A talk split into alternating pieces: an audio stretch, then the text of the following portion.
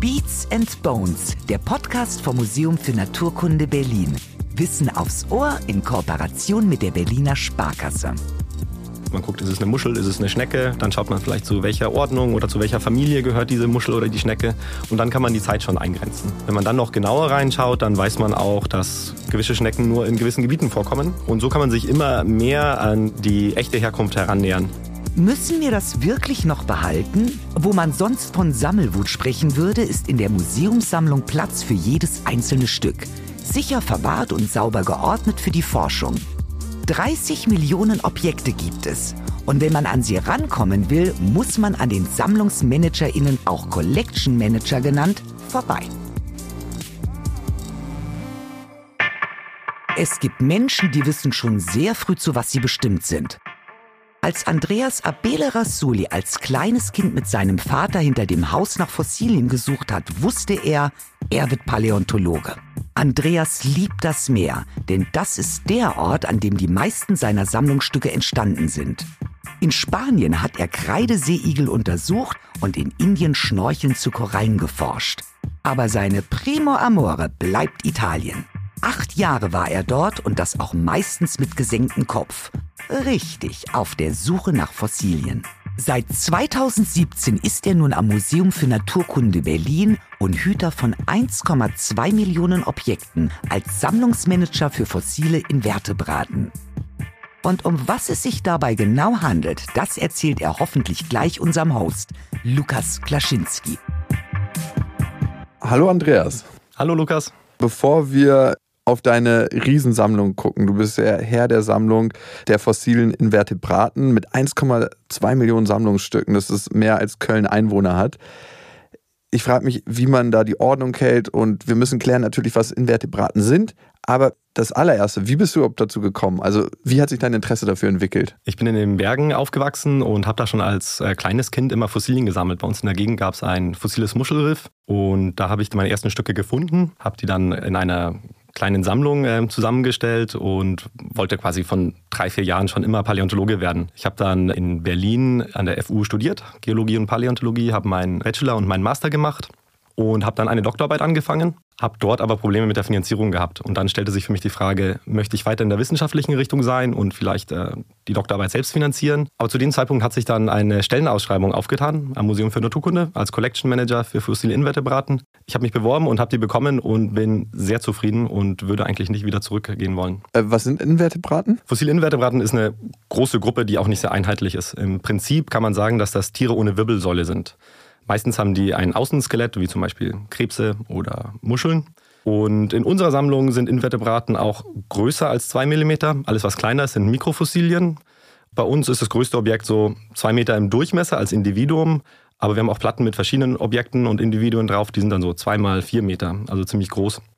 An Gruppen ist das sehr unterschiedlich. Es gibt die Stachelhäuter, wo zum Beispiel die Seeigel und die Seelilien dazugehören, aber auch Muscheln, Schnecken, Trilobiten, Kopffüßer, wie zum Beispiel die Ammoniten und die Belemniten, Korallen, Schwämme, Krebse und vieles mehr. Zwei Meter im Durchmesser, euer größtes Objekt. Ist es ein Ammonit? Genau, das ist ein Ammonit. In dem Fall ist es nur ein Abguss von einem Ammonit. Der hängt bei uns in der Wand fest verankert. Ah, damit ihr reinbohren dürftet? Der ist da schon seit der Eröffnung des Museums dort. Beschreib mal kurz ein Ammonit, dass jeder weiß, was es ist. Also ich glaube, Ammonit ist so das häufigste Fossil, ne?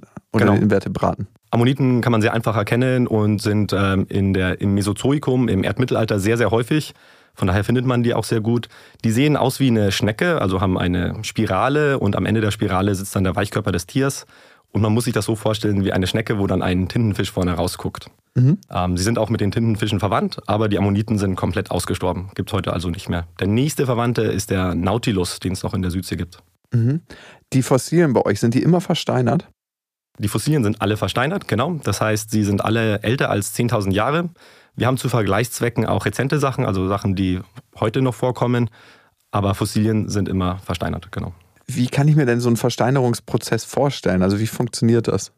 Also das Wichtigste ist, es ist ein Prozess aus Chemie, Biochemie und Geologie, der da ähm, vonstatten geht. Das Tier muss natürlich erstmal sterben, damit es zum Fossil werden kann. Das ist das Wichtigste. Und dann setzt der Verwesungsprozess ein. Der Verwesungsprozess kann natürlich damit enden, dass das Tier komplett verschwindet und nichts mehr übrig bleibt oder von Aasfressern gefressen wird. Im besten Fall wird das Tier vom Sediment oder vom, vom Schlamm zugedeckt und geht dann sozusagen in die Erde rein. Es sammelt sich immer mehr Sediment auf dem Tier drauf, dadurch wird der Druck erhöht und auch ein bisschen die Temperatur. Und dann fängt der chemische Prozess an, dass der Körper des Tieres umgewandelt wird in Minerale. Und so erhält sich das dann auch quasi. Da gibt es dann natürlich nochmal die Möglichkeit, dass die Temperatur und der Druck zu hoch wird und das Tier dann wieder zerstört wird. Dann bleibt nichts übrig. Und am Ende ist natürlich für uns wichtig, dass die Gesteine, in denen das Tier erhalten ist, auch wieder irgendwie an die Oberfläche kommen oder wir in die Tiefe graben und sie wieder rausholen und sie dann retten, bevor die Erosion sie dann wieder zerstört. Also es gibt viele Möglichkeiten, dass Fossilien nicht erhalten bleiben. Das heißt, jedes Fossil ist ein Glücksfall für uns und für die Wissenschaft. Und du hast auch ein paar Stücke mitgebracht, also ein paar von diesen Glücksfällen. Die ersten Sachen, die sehen so ein bisschen aus wie Schrippen, die man zu lange im Backofen gelassen hat. Kannst du noch mal beschreiben, wie die aussehen? Also so ründlich, mittelhoch und wie verkohlte Brötchen, ne? Genau, also das sagen tatsächlich sehr viele, dass das aussieht wie eine Schrippe. In dem Fall sind das Seeigel aus dem Eozän, das heißt, die sind auch ein paar Zehner Millionen Jahre alt und haben auch im Meer natürlich gelebt. Die Segel in diesem Fall sind so faustgroß. Das ist auch so die typische Größe bei uns in der Sammlung. Die meisten Stücke haben so die Faustgröße. Damit passen sie auch gut in Schubladen, was sehr gut ist. Aber es muss trotzdem eine riesige Fläche einnehmen, ne? bei 1,2 Millionen Sammlungsstücken. Genau, die Hauptsammlung, wo die Stachelhäuter, Kopffüßer, Muscheln und Schnecken sind, hat 600 Quadratmeter. Ui, ja. Das ist äh, nur einer von vielen Räumen. Es gibt dann auch viele kleinere Räume. Aber das Volumen ist tatsächlich sehr groß, ja. Okay. Hätte man theoretisch die Chance, diese Seeigel, diese Versteinerten, auch in Deutschland zu finden? Auf jeden Fall. Segel kann man ganz gut an der Kreideküste in der Ostsee finden, auf Rügen zum Beispiel. Dort sind die sehr häufig. Man kann aber auch in Oberbayern bei Siegsdorf gibt es Seeigel, in Nattheim bei Baden-Württemberg. Segel sind relativ häufig, wenn man weiß, in welchen Schichten man suchen muss. Okay. Das nächste Objekt sieht so ein bisschen aus wie eine Jakobsmuschel. Das heißt, so dieses ganz klassische, was auch eine Tankstelle als Symbol hat und unten so eine Art Rechteck. Ist das eine Jakobsmuschel? Ja, genau. Das ist eine Verwandte von den Jakobsmuscheln. In dem Fall ist die 180 Millionen Jahre alt, also ein Vorläufer von den Jakobsmuscheln, die man heute am Strand findet oder im Restaurant. Dieses spezielle Stück ist nun ganz besonders, weil das um 1800 von Alexander von Humboldt in Südamerika gefunden wurde. Das heißt, Alexander von Humboldt hat die Anden überquert und hat dann auf ungefähr Höhe von 2700 Metern diese äh, Muscheln gefunden, hat sie dann mit einem Segelschiff nach Deutschland geschickt. Hier wurden sie dann von Leopold von Buch beschrieben und ins Museum überführt und liegen jetzt bei mir in der Sammlung. Das Spannende daran ist, dass es dort auch ein Etikett gibt mit der Handschrift von Alexander von Humboldt. Dann kam das Etikett von Leopold von Buch dazu. Und dann kam noch ein weiteres Etikett dazu von einem anderen Kustoden des Museums. Und am Ende landen die Stücke bei mir. Und das ist, finde ich, sehr spannend, dass sie eben neben ihrer Lebensgeschichte auch eine geologische Geschichte und dann eben auch eine historische Geschichte haben. Mhm. Und das im Moment zumindest bei mir endet. Ich sehe gerade die Etiketten. Wie kannst du die Schrift entziffern? Das ist tatsächlich sehr wichtig und das ist auch, was vielen äh, jüngeren Mitarbeitern fehlt, dass sie alte Schriften wie Sütterlin oder Kurrent lesen können. Ich habe das schon vor meinem Job immer angefangen, indem ich alte Briefe von meinen Großeltern gelesen habe. Das ist sehr wichtig und äh, ist definitiv von Vorteil, weil auf den Etiketten stehen wichtige Informationen wie der Fundort, der Artname, der Finder drauf, die wir dann natürlich auch in die Datenbank eingeben wollen klar, die Generation von heute, die liest eigentlich nur Computerschriften, das ist schwierig. Genau. Ich drucke natürlich jetzt auch meine Etiketten aus, was mehrere Vorteile hat. Ich kann einfach in der Datenbank Klick machen und die Schrift ist auch gut leserwillig in 100 Jahren und ich muss mir nicht Gedanken machen, dass meine Kreckelschrift ähm, entziffert werden muss. Stimmt, weil sonst bist du irgendwann der, den keiner entziffern kann. Genau. Dieses Objekt hier als nächstes, es erinnert mich ein bisschen an Serrano-Schinken, auch mit den Fettverläufen. Ist natürlich kein Fett, sondern Stein. Wie nah bin ich dran? An dem Serrano-Schinken sehr, sehr weit. Okay. Äh, das ist natürlich auch ein fossiler Invertebrat. In dem Fall ist es eine Muschel. Diese Arten von Muscheln nennen sich Rudisten oder Hipporiten. Die sind auch komplett ausgestorben, sogar schon vor den Dinosauriern. Mhm. Haben damals aber große Riffe gebildet. Das heißt, man muss die sich so eistütenförmig vorstellen. Und die haben dann ineinander verzahnt einen Riff gebildet und konnten dann also auch bei starkem Wellengang da unbeschadet leben. Und dieses spezielle Stück nun kommt von der Fundstelle, wo ich meine ersten Fossilien auch selber gefunden habe. Ah. Das heißt, in meiner Sammlung habe ich auch ganz viele von diesen Tieren. Es ist schon krass eigentlich, wie einen die Kindheit prägt und dann später zum Beruf leitet. Ne? Hat dein Vater oder deine Mutter dich angeleitet und gesagt, geh da mal hin zum Spielen? Oder wie kam das denn, dass du da immer gespielt hast? Meine Eltern hatten zu Hause einen Schrank mit Steinen. Das waren vor allem Minerale, aber auch ein paar ähm, Fossilien. Mein Vater war in den 70er Jahren mit dem Jeep in Afrika unterwegs und hat Fossilien mitgebracht. Und ich fand das als Kind schon immer sehr faszinierend. Das heißt, bei mir hat es nicht mit den Dinosauriern klassisch angefangen, sondern tatsächlich mit Steinen, die aussehen wie Tiere. Und ich habe mich damals schon immer gefragt, wie haben die gelebt? Wie sah das damals aus? Wie kann das sein, dass die heute noch erhalten sind? Wie war das Leben damals anders? Und das finde ich immer noch sehr spannend. Also du bist richtig in diese Welt abgetaucht, gedanklich. Genau, und nie rausgekommen. Okay. Das letzte Objekt hier, ein Trilobit.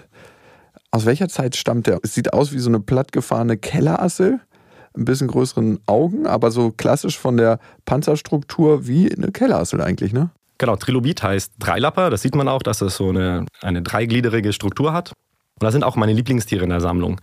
Ich finde die sehr spannend. Die gab es von vor 520 Millionen Jahren bis 250 Millionen Jahren, sind dann komplett ausgestorben an einem der größten Aussterbeereignisse der Welt. Da sind 95 Prozent der marinen Wirbellosen ausgestorben. Und die Trilobiten haben es eben nicht geschafft. Die haben ein Skelett aus Kalzit mhm. und auch die Augen, in dem Fall sind das Facettenaugen, die so ähnlich sind wie bei Insekten, sind aus Kalzit und daher gut erhalten. Dieses Exemplar ist jetzt so um die 300 Millionen Jahre alt und kommt aus Marokko wir reden immer so von den Millionen von Jahren. Ich finde immer nur mal im Verhältnis, Menschen gibt es seit 300.000 Jahren auf der Erde und diese Fossilien sind einfach so unvorstellbar alt, das ist der Wahnsinn. Genau, gerade bei den Trilobiten muss man sich das vorstellen, dass die vor mehr als 250 Millionen Jahre gelebt haben, also wahnsinnig erfolgreich waren und jetzt nicht mehr existieren. Ich kann mir die Zeiträume nicht vorstellen, weil sich natürlich auch so ein Trilobit entwickelt hat in den verschiedenen Zeitaltern und verändert hat was immer gut ist, wenn man sich diese Zeiträume anschaut, dass man die sich in kleinere Abschnitte runterbricht, dann kann man das sich auch besser vorstellen. Weil in diesen Zeiträumen natürlich sehr viel passiert ist. Die Kontinente haben sich verschoben, Meeresspiegel hat sich erhöht oder ist niedriger geworden. Und wenn man das dann in kleinere Stücke runterbricht, dann kann man sich auch die Lebenswelt damals besser vorstellen, als wenn man da jetzt immer von hunderter Millionen Jahren spricht. Na, wer hat das letzte Mal in einer Polonaise getanzt und sich hinterher so richtig geschämt? Dafür besteht jetzt kein Grund mehr, denn das war nichts anderes als eine Hommage an das wohl erste kollektive Verhalten auf der Erde. Andreas Lieblingsexemplare, die Trilobiten, waren in Sachen Polonaise nämlich Vorreiter. 2019 haben ForscherInnen in Marokko Exemplare einer versteinerten Trilobitenart gefunden – alle in einer Kette aufgereiht. Es zeigt das erste Mal kollektives Verhalten unter Lebewesen. In einer Reihe marschieren, das kennen wir ja zum Beispiel von Ameisen. Andere Meerestiere machen das auch. Langusten reihen sich aneinander, wenn sie sich vor Sturm schützen. Warum die Trilobiten sich so aufgereiht haben, das konnten die ForscherInnen nicht mehr herausfinden. Ob Musik im Spiel war, ist natürlich mehr als fraglich, aber klar ist, Gruppenverhalten dient dem Überleben. Bei den Trilobiten könnte es ähnlich wie bei ihren späteren Nachfahren, den Langusten, auch eine Schutzreaktion gewesen sein. Nur ist ihre Methode aber dann ja leider am Ende nicht aufgegangen, denn sonst könnten wir sie heute nicht als Fossilien bewundern. Die gefundenen Trilobiten haben übrigens im Ordoviz gelebt. Später, am Ende des Perms, sind dann alle Trilobiten beim dritten großen Massenaussterben ausgestorben. Und wer dazu noch mehr erfahren möchte, der darf gerne in die Folge mit Martin Aberhan über die fünf großen Massenaussterbeereignisse reinhören. Wie sieht denn das bei dir persönlich aus? Äh, du hältst Ordnung für so viele Sachen. Bist du persönlich ein ordentlicher Mensch? Ich würde sagen, dass ich zu Hause nicht so ordentlich bin wie auf Arbeit. Das reicht dann, wenn man das acht Stunden auf Arbeit macht mit der Ordnung. Dann muss das zu Hause nicht auch noch sein. Ich dachte schon, der beste Schuster hat die schlechtesten Schuhe, könnte man dann sagen, ne? Genau. Und du als Collection Manager, 1,2 Millionen Sammlungsstücke. Wie behältst du da den Überblick? Weil es müssen ja auch Menschen darauf zugreifen können. Wie ordnest du die Objekte, dass du weißt, wo ein Objekt ist? Vielleicht kann ich doch noch was für mein Ordnungssystem zu Hause lernen. Unsere Grundordnung ist eine taxonomische Systematik. Das heißt, Tiere, die miteinander verwandt sind, sind in Schubladen in der Nähe. Das heißt, wenn ich Krebse in einer Schublade habe, dann sind in der nächsten Schublade eben vielleicht die Trilobiten, die entfernt mit denen verwandt sind und so weiter. Das heißt, da hat man schon mal einen ersten Ansatz. Es geht nach Klasse, Ordnung, Familie, Gattung, Art. Das Ganze hat dann oft auch noch eine stratigraphische Ordnung. Das heißt, Tiere, die vor 500 Millionen Jahren gelebt haben, sind in den älteren Schichten und Tiere, die vor 10 Millionen Jahren gelebt haben, sind in den neueren Schichten. Das heißt, wenn man durch den Sammlungsraum läuft, dann geht man meistens auch von alt nach neu sozusagen. Das ist so die erste Ordnung, die wir haben. Natürlich sind viele Stücke auch in der Datenbank. Das heißt, dort können wir dann nachsehen, in welchem Raum, in welcher Schrank und in welcher Schublade das Objekt sich befindet. Und so findet man sich gut zurecht. Das Wichtigste ist die Erfahrung allerdings. Ich arbeite jetzt seit vier Jahren als Collection Manager. Das heißt, man schaut sich nach vielen, vielen Jahren alle Schubladen irgendwann an und hat dann so ein Gefühl, wo die Sachen auch sein könnten. Okay, also du könntest, wenn man dir die Augen verbindet, einigermaßen gut in die Richtung finden, wo die Sachen sind. Ja, ich denke schon. Okay. Woher weiß man eigentlich, aus welcher Zeit zum Beispiel so ein Krebs oder so eine Muschel stammt? Da gibt es verschiedene Ansätze. Also man kann natürlich die Isotopenmessung machen, dann hat man ein ziemlich gutes Alter. Das wäre jetzt aber natürlich sehr teuer und aufwendig, das für jedes Fossil zu machen. Die meisten Fossilien kommen nur in einem gewissen Zeitpunkt vor. Das heißt, es gibt ähm, Leitfossilien. Leitfossilien sind sehr wichtig in der Paläontologie und in der Biostratigraphie. Kurze Erklärung dazu. Leitfossilien müssen in einem relativ kurzen Zeitraum vorkommen. Sie müssen sehr häufig sein. Es ist wichtig, dass sie in möglichst vielen unterschiedlichen Lebensräumen vorkommen im Meer. Und es ist wichtig, dass sie geografisch sehr weit verbreitet sind, also dass sie nicht nur in Deutschland vorkommen, sondern dass sie weltweit vorkommen. Sie müssen auch leicht zu bestimmen sein und sehr häufig sein. Und dann kann man eben sagen, ich habe eine Schicht, wo dieses Leitfossil vorkommt und ich habe diese gleiche Schicht in den USA und habe dort die gleichen Fossilien drin und kann dann also sagen, dass die das gleiche Alter haben. Und dadurch kann ich dann das relative Alter von Fossilien, die in der gleichen Schicht vorkommen, auch bestimmen. Und ein Ammonit ist ein Leitfossil. Viele Ammoniten sind Leitfossilien. Genauso sind Trilobiten auch Leitfossilien und viele Muscheln können auch Leitfossilien sein. Okay. Gehen wir mal ein bisschen in den Urlaub. Ich war mal mit meiner Mutter an Grand Canyon. Es war so ihr großer Traum, einmal den Grand Canyon zu sehen. Und da fließt ja der Colorado River durch. Ne? Und wenn man diesen Weg runter zum Colorado River geht, der dauert so einen halben Tag, dann kann man immer die jeweiligen Gesteinsschichten sehen und das jeweilige Gesteinsexemplar. Kannst du direkt auch von außen erkennen, welches Gestein das ist? Wenn man nah rangeht, kann man Gesteine relativ gut bestimmen. Das lernt man in der Universität und da gibt es verschiedene Methoden. Viele Gesteine haben ein sehr typisches Aussehen. Das heißt, man erkennt die dann relativ leicht. Also zum Beispiel bei mir in der Sammlung haben wir viele Fossilien aus Holzmaden in Baden-Württemberg und die sind einfach schwarze Schiefer mit äh, sehr typischen Fossilien drin. Das heißt, wenn ich so einen Stein von einem Gast gezeigt bekomme, dann kann ich relativ schnell sagen, auch wenn die Person vielleicht nicht weiß, wo das Stück herkommt, das kommt aus Holzmaden oder aus der näheren Umgebung. Ah, okay. Und zu euren Sammlungsstücken nochmal. Was ist euer ältestes Sammlungsstück und aus welchem Gestein besteht das? Das älteste Sammlungsstück ist wahrscheinlich Xenusion. Das ist so 540 Millionen Jahre alt. Das Xenusion ist in einem Kalkstein. In diesem Fall wurde das in Brandenburg gefunden. Es ist aber ein Geschiebe. Das heißt, es kommt ursprünglich aus Skandinavien und wurde mit den Gletschern dann hierher transportiert und hier abgelagert. Das heißt, wir finden es zwar hier, aber die Gesteine, die dazugehören, findet man in Skandinavien. Boah, Wahnsinn, ne? was die Gletscher alles vor sich hingeschoben haben und wie die auch die Landschaft gestaltet haben und Moränen mit Seen, die es ja immer noch in Brandenburg gibt. Das ist schon immer faszinierend, finde ich. Gibt es denn auch Objekte, bei denen es nicht möglich ist zu sagen, woher und aus welcher Zeit sie stammen? Ich habe in der Sammlung diverse Schubladen mit unbestimmten Material. Es gibt dann verschiedene Herangehensweisen. Also man kann sich die Stücke anschauen. In unserem Fall sind immer Fossilien mit dabei. Das heißt, man kann die Fossilien bestimmen. Man guckt, ist es eine Muschel, ist es eine Schnecke? Dann schaut man vielleicht zu welcher Ordnung oder zu welcher Familie gehört diese Muschel oder die Schnecke. Und dann kann man die Zeit schon eingrenzen. Wenn man dann noch genauer reinschaut, dann weiß man auch, dass gewisse Schnecken nur in gewissen Gebieten vorkommen. Und so kann man sich immer mehr an die echte Herkunft herannähern. Wichtig dabei ist auch die Recherche in der wissenschaftlichen Literatur. Und ich würde mal sagen, dass man bei den meisten Fällen herausfinden kann, wo die Sachen herkommen, wenn gut identifizierbare Fossilien drauf sind. Seid nur ihr das oder können auch andere ForscherInnen aus anderen Ländern darauf zugreifen? Genau, ein großer Teil meiner Arbeit ist die Betreuung von Wissenschaftlern. Das ist so, dass ganz oft Wissenschaftler erstmal per E-Mail eine Anfrage stellen, habt ihr Fossilien aus dieser Gegend oder habt ihr Fossilien von dieser Tierart? Dann gucke ich in der Sammlung und in der Datenbank. Und, und du weißt es manchmal auch aus dem Kopf wahrscheinlich, ne? Oft weiß ich es auch aus dem Kopf, genau. Jo, liegt hinten links, kannst du mich genau. hinführen. dann mache ich in der Regel ein Handyfoto und schicke das denen. Und dann geben die mir Bescheid, ob die daran interessiert sind. Im besten Fall kommen die nach Berlin und schauen sich die Stücke direkt bei uns an, können da Mikroskope und Kameras benutzen und können dann dazu forschen und dann später auch eine Veröffentlichung schreiben.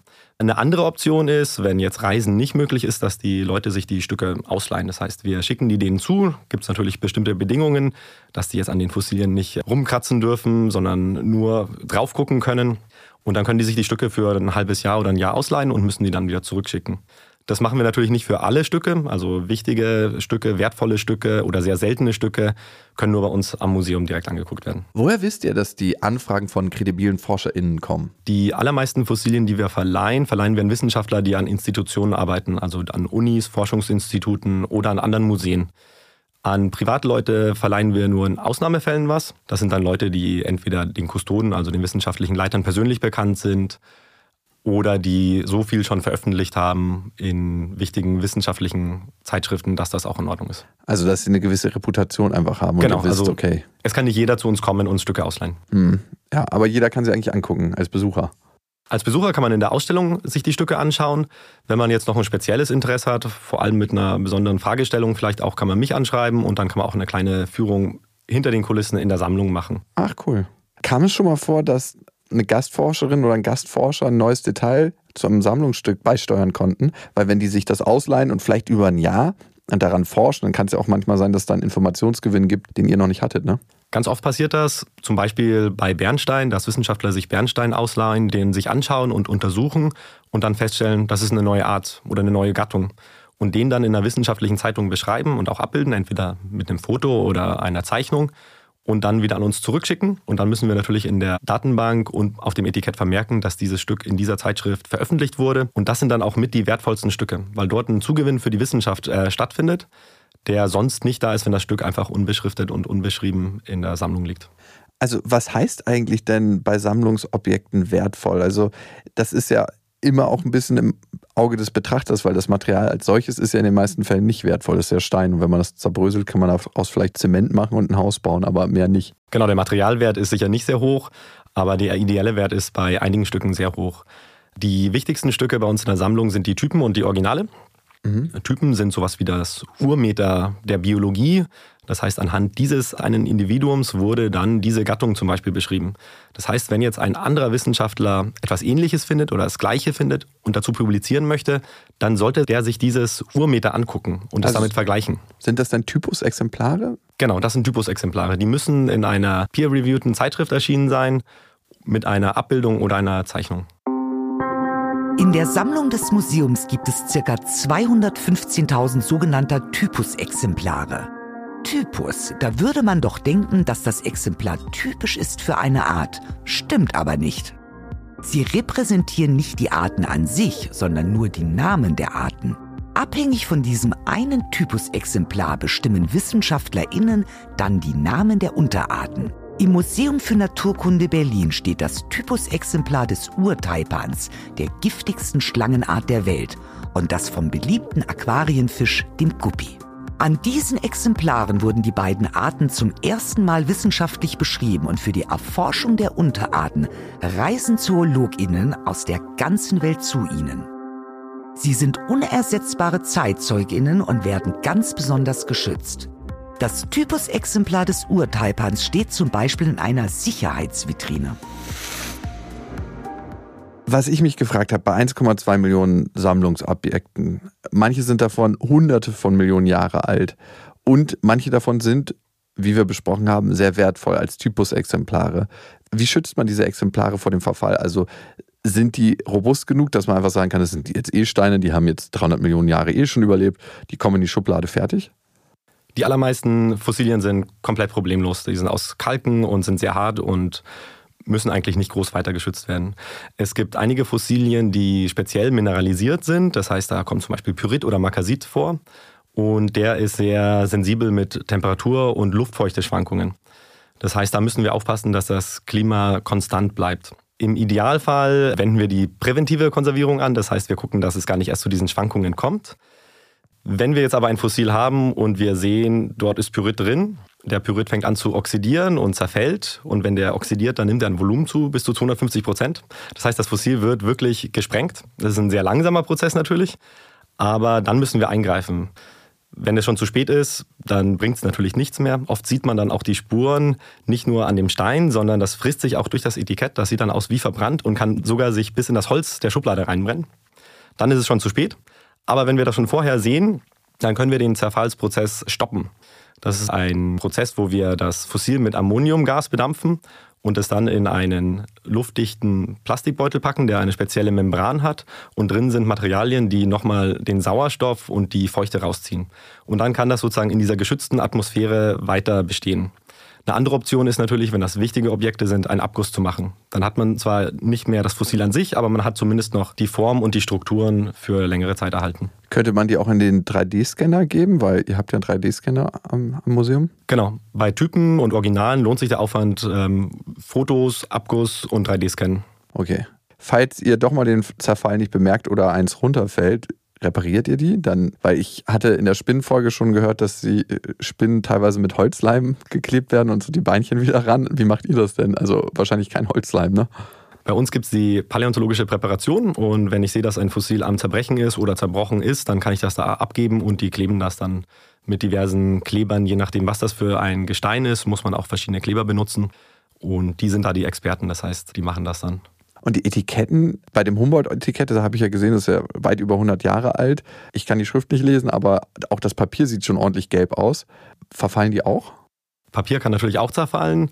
Wir versuchen das dann natürlich so ähm, vorsichtig wie möglich zu behandeln und die auch gar nicht anzufassen, sondern eben dann die Fotos zu nutzen, wenn wir die Informationen von dem Etikett wollen. Die sind bei uns dann immer bei den Stücken trotzdem aufbewahrt, weil wenn wir das Etikett wegnehmen und dann vielleicht die Ordnung sich ändert, dann kann man das nicht mehr zuordnen. Die Etiketten werden dann in speziellen Tütchen aufbewahrt, die extra für Archivalien gemacht wurden, sodass es da keinen weiteren Schaden geben kann. Andreas Arbeit spielt eine wichtige Rolle im großen Zukunftsplan des Museums.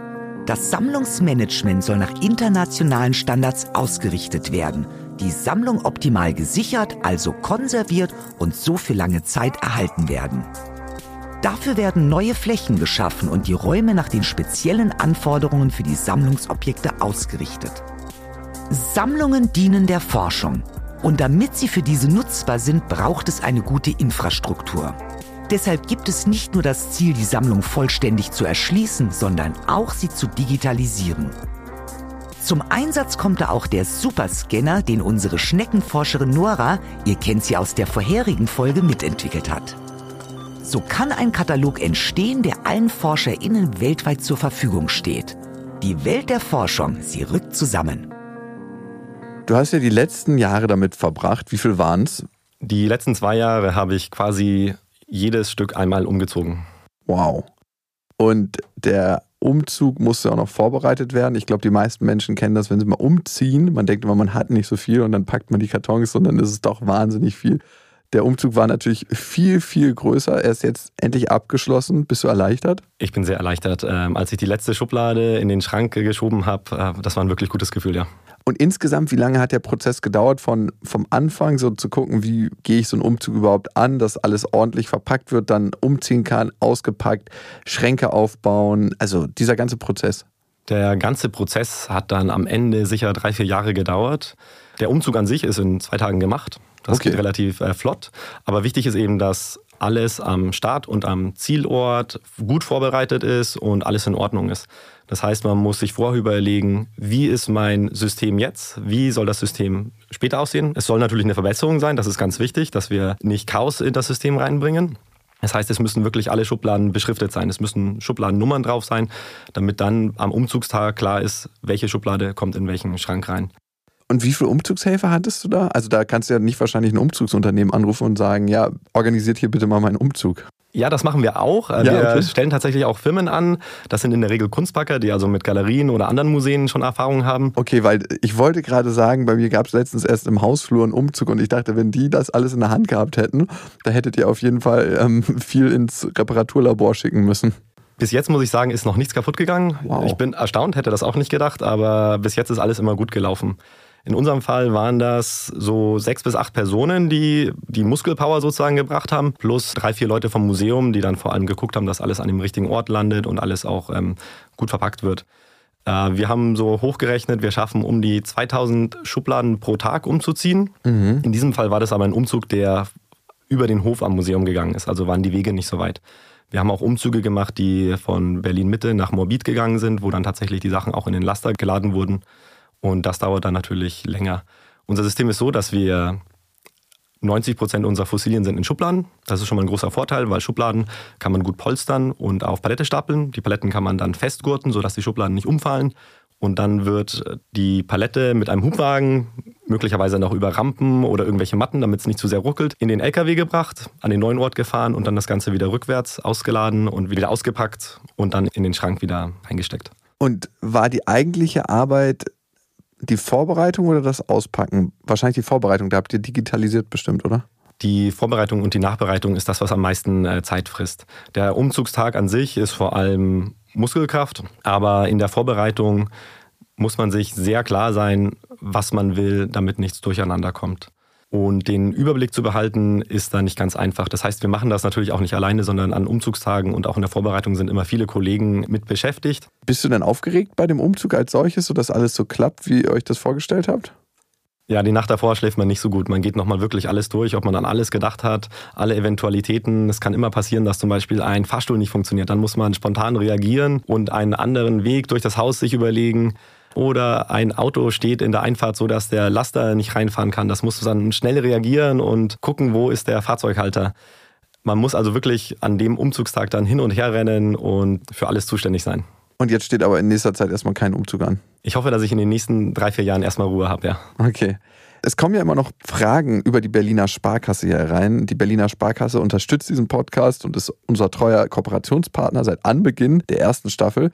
Und über den Instagram-Account der Berliner Sparkasse könnt ihr uns, liebe Hörerinnen und Hörer, Fragen zusenden und wir klären dann hier im Podcast und finden hoffentlich eure Antworten. Zu deiner Sammlung, Andreas, kamen auch ein paar Fragen rein. Wo kann ich überall Fossilien finden? Fossilien kann man fast überall finden. Die klassischen Fundgebiete sind natürlich in den Alpen oder in den Bergen, weil man da einfach direkt an die Gesteine ran kann. In der Nähe von Berlin zum Beispiel wären Kiesgruben klassische Fundstellen. Dort kann man dann eben Geschiebefossilien finden, wie zum Beispiel die Trilobiten oder eben auch Seeigel oder Donnerkeile. Ganz äh, klassisch ist natürlich auch Holzmaden in der Nähe von Stuttgart, wo man sehr viele Ammoniten finden kann. Praktisch gesehen muss man einfach nur auf den Fußboden gucken und ein bisschen Fantasie haben und sich vorstellen können, ob das mal ein Tier gewesen ist oder nicht. Und dann findet man eigentlich immer und überall Fossilien. Es gibt ja auch in Einkaufsläden diesen Fußboden, wo immer so halbe Gesteine drin sind. Sind da manchmal auch Fossilien drin? Genau. Alle Fußböden in Einkaufszentren haben quasi Treuchtlinger Marmor und dort findet man aus der Jurazeit Korallen, Schwämme, Ammoniten, Belemniten. Das ist da ganz häufig. Auch oft an Häuserwänden werden Platten angehangen und die bestehen dann aus Fossilkalken. Treuchtlinger Marmor, der kommt wahrscheinlich aus Treuchtlingen? Genau, richtig. Da wird er abgebaut und ich habe den Marmor auch schon tatsächlich in den USA im Fußboden gesehen. Also der ist weltweit verbreitet inzwischen. Okay. Kann man Fossilien theoretisch eigentlich auch selbst herstellen? Richtige Fossilien brauchen viel Zeit, um zu versteinern. Das heißt, das ist schwierig. Man kann natürlich Abdrücke machen. Also oft sind bei uns in der Sammlung auch Fossilien nur als Abdruck erhalten. Das heißt, man kann ganz einfach mit Gips den Abdruck einer Muschel machen und dann könnte man das ja sozusagen ein Fossil nennen. Wir hatten das größte Objekt schon besprochen. Was ist das kleinste Objekt? Wie klein ist das? Die kleinsten Objekte sind bei uns sind so ein, zwei Millimeter groß. Das ist aber eher eine Größe, die wir selbst festgesetzt haben, um uns von der Mikropaläontologie-Sammlung abzugrenzen. Dort gibt es natürlich auch mikroskopisch kleine Muscheln und Schnecken, aber die sind einfach anders zu handeln und deswegen gibt es da eine Trennung. Andreas, ich danke dir für das Gespräch, war spannend. Sehr gerne, vielen Dank. Bei der nächsten Shoppingtour im Einkaufszentrum werde ich dem Marmorboden auf jeden Fall eines zweiten Blickes würdigen. Unsere nächste Folge ist nichts für schwache Nerven. Mit Forscherpaar von Oheim ergründen wir die Schauermythen der Tierwelt. Wenn ihr das nicht verpassen wollt, abonniert uns gerne. Ich freue mich auf euch. Bis zum nächsten Mal.